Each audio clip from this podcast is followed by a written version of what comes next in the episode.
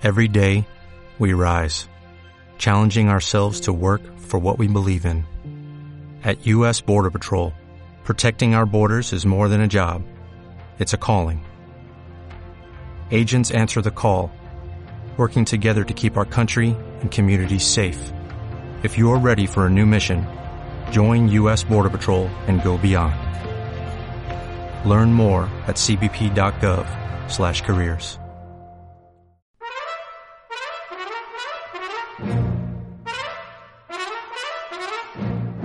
Gabinete de Curiosidades del Doctor Plusvalías.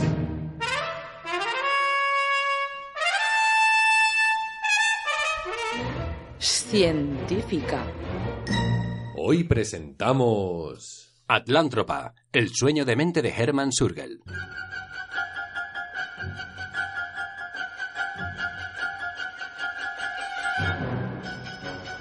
El infierno y los panteones están llenos de buenas intenciones. No nos engañemos. Los mayores desvaríos, los más grandes despropósitos, las madres de todas las temeridades, suelen partir de propósitos bondadosos, de ansias de progreso y de buenas intenciones al fin. Las mayores aberraciones partieron, al menos en su cara pública, de un inocente deseo redentor, un deseo redentor casi siempre contagioso y favorecedor de la anulación de la autonomía moral, pues de todos es sabido que si todos pensamos igual, o lo que es lo mismo, si todos pensamos lo que nos dicen que tenemos que pensar, la unidad humana se convierte en una fuerza imparable que nos llevará al triunfo de la voluntad. Pero afortunadamente, no siempre las ideas mesiánicas y los atajos son asumidos por las masas. Bueno, a mí me podrá acusar de lo que quiera, pero si dice que mí buscaba atajos fáciles, no se lo Sí, consiento. atajos fáciles. Porque mi propuesta, el proyecto Atlántropa, podía hacer cualquier cosa, pero sencillo no era. Sencillo, sencillo no era. Era uno de los planes más megalómanos y desquiciados que he visto. Ni siquiera era sencillo, era rebuscado. Pero sobre todo era una insensatez. Pero, ¿qué dice? ¿Qué dice? No comprende nada. Los problemas radicales necesitan soluciones radicales. ¡Claro, todo radical! Usted tiene que ser Hermann Sorgel. ¡Hermann Sorgel! El arquitecto alemán que diseñó e intentó aplicar el macroproyecto Bajar el nivel del Mediterráneo, irrigación del Sáhara.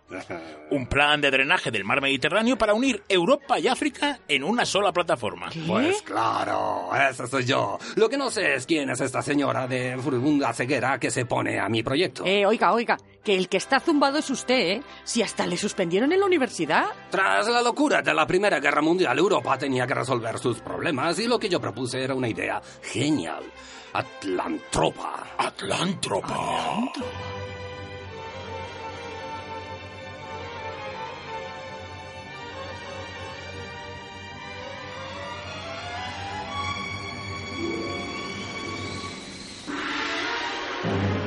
La Europa devastada tras la guerra del 14, un conflicto bélico mucho más destructivo que todos los que se recordaban, había dejado a la otrora todopoderosa Europa en una situación de inferioridad frente a Asia y América. Y eso preocupaba enormemente a nuestro protagonista, a Hermann Schurba. Europa estaba de capa caída y tiene muy poco que hacer frente a América. Teníamos de todo. Recursos naturales, industriales y entusiasmo. Mucho entusiasmo. En Asia tampoco estábamos muy interesados en Europa. Además, su superpoblación era ridícula. Nosotras éramos muchas más. En Europa teníamos unos problemas tremendos que había que solucionar.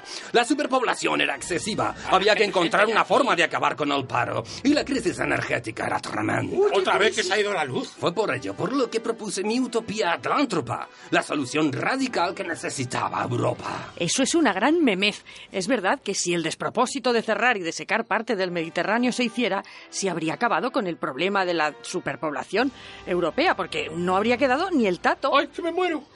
Si es así, también habría acabado con el paro. Eso sí, no creando trabajo, sino matando a los parados. Vaya morro. Así, cualquiera. ¡Ignorantes! ¡Ignorantes hombres de poca fe!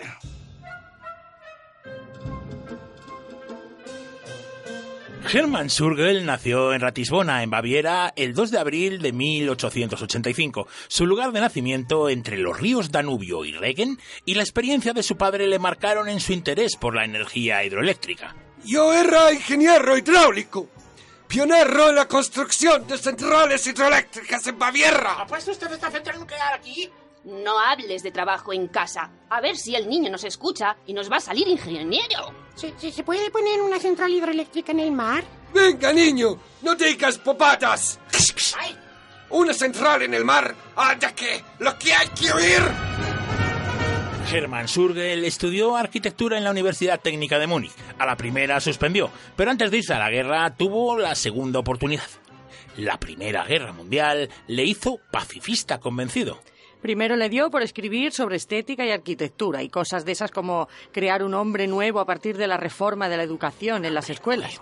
Incluso estaba cerca de la Bauhaus, pero con lo de Atlántropa se le fue la olla. Sí, la política y la diplomacia no ofrecían una solución a nuestros problemas. No, no, no La buscamos en la alguna. La naturaleza no podía parar el problema del nuevo hombre que emergía en su relación con la fuerza y la electricidad. ¡Viva la electricidad! En 1929, Hermann Schirgel presentó su plan para acabar con los problemas de Europa, un ejercicio arquitectónico que desafiaba a las fuerzas de la naturaleza, el proyecto Panropa, que se llamaba al principio. Aquello era un despropósito. Es posible entender la historia del hombre por su supervivencia como una lucha para adaptar la naturaleza a su favor. Pero hombre, de ahí a modificar la estructura del planeta y pretender que eso salga gratis hay mucho trecho. Es la arquitectura de la soberbia y de la insensatez. Mm, Pero bueno, déjeme al menos que hable de mi proyecto. Doctor Suergen, ¿cuáles son las bases de su proyecto?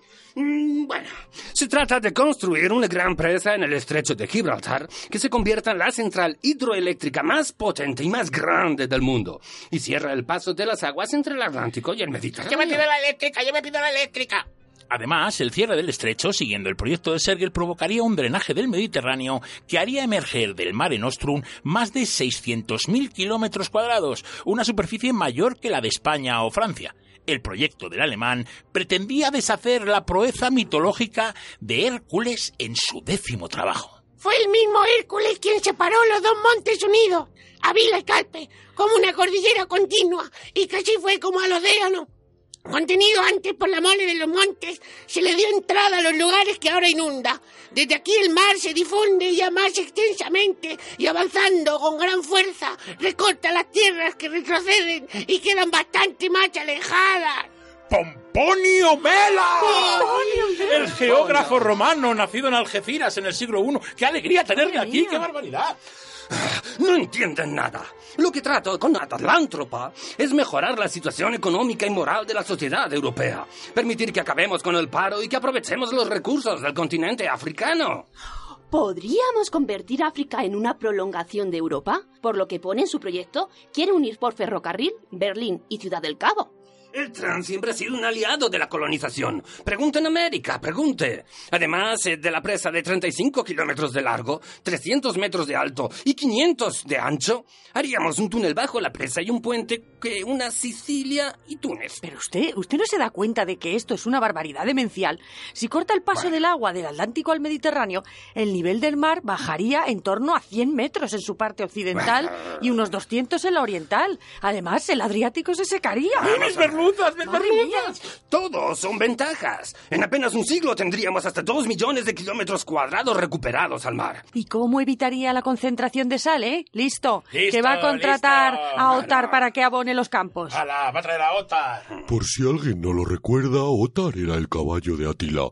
Por donde él pasaba, no volvía a crecer la hierba. ¡Ay, vaya, no me sale la hierba! ¡Qué cabrón! ¿Para qué tirará sal este Atila?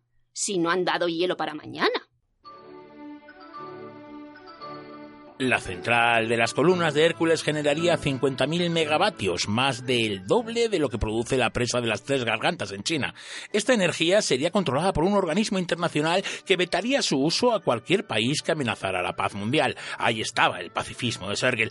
El proyecto también introducía la creación de un segundo Nilo, que crearía dos nuevos mares, en el lago de Chad y otro en el río Congo. Eso favorecería la repoblación de África y el regadío en el desierto del Sáhara y otras áreas estériles. Aunque nadie quiso apoyar mi proyecto, yo lo seguí promocionando hasta el día de mi muerte. El día de Navidad de 1952, cuando iba en bicicleta a dar una conferencia en la Universidad de Mónaco de Baviera, Hermann Sergel fue atropellado por un coche. Fue en la avenida principal, una calle recta. El coche que le atropelló nunca fue identificado. El hombre que pretendió cambiar medio mundo a golpe de ingeniería fue enterrado dos días después y su proyecto fue abandonado. Gabinete de Curiosidades del Doctor Plusvalías. Con la realización técnica de Elena Ojeda y la interpretación de Juan Diego Yanda, Mara Castilla, Xisco Rojo, Carlos La Peña y Elena Ojeda. Un programa escrito y dirigido por Carlos La Peña.